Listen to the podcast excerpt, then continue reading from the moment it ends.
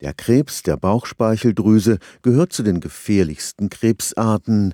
Die Überlebensrate zwei Jahre nach der Diagnose liegt bei nur fünf Prozent.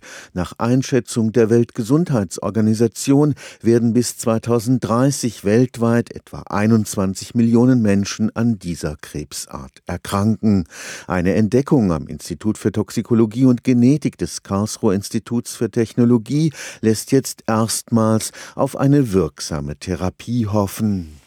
Seit mehr als 20 Jahren wissen Krebsforscher, dass ein bestimmtes Protein für den besonders aggressiven Krankheitsverlauf des Bauchspeichelkrebs verantwortlich ist. Das Protein CD44 aktiviert bestimmte Enzyme, die das Krebswachstum und seine Ausbreitung im Körper beschleunigen.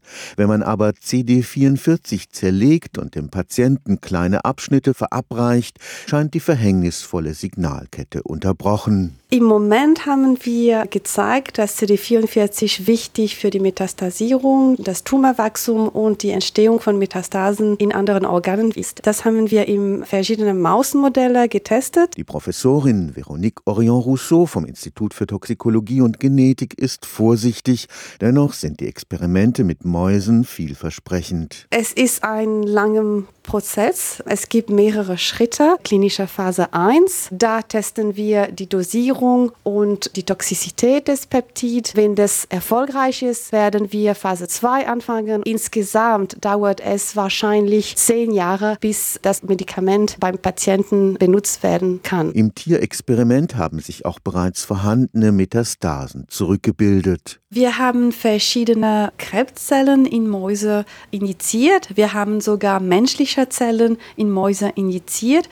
Krebs hat sich dann entwickelt. Danach haben wir die Tiere mit unserem Peptid behandelt. Da das Peptid die Metastasen tötet, können wir auf Heilung hoffen. Und es gibt noch einen weiteren Vorteil gegenüber der Chemotherapie. Ein anderer Vorteil unseres Peptid ist, dass ein Peptid ein natürlicher Stoff ist. Das Peptid ist ein Stück Protein, deshalb erwarten wir weniger Nebenwirkungen. Stefan Fuchs, Karlsruher Institut für Technologie.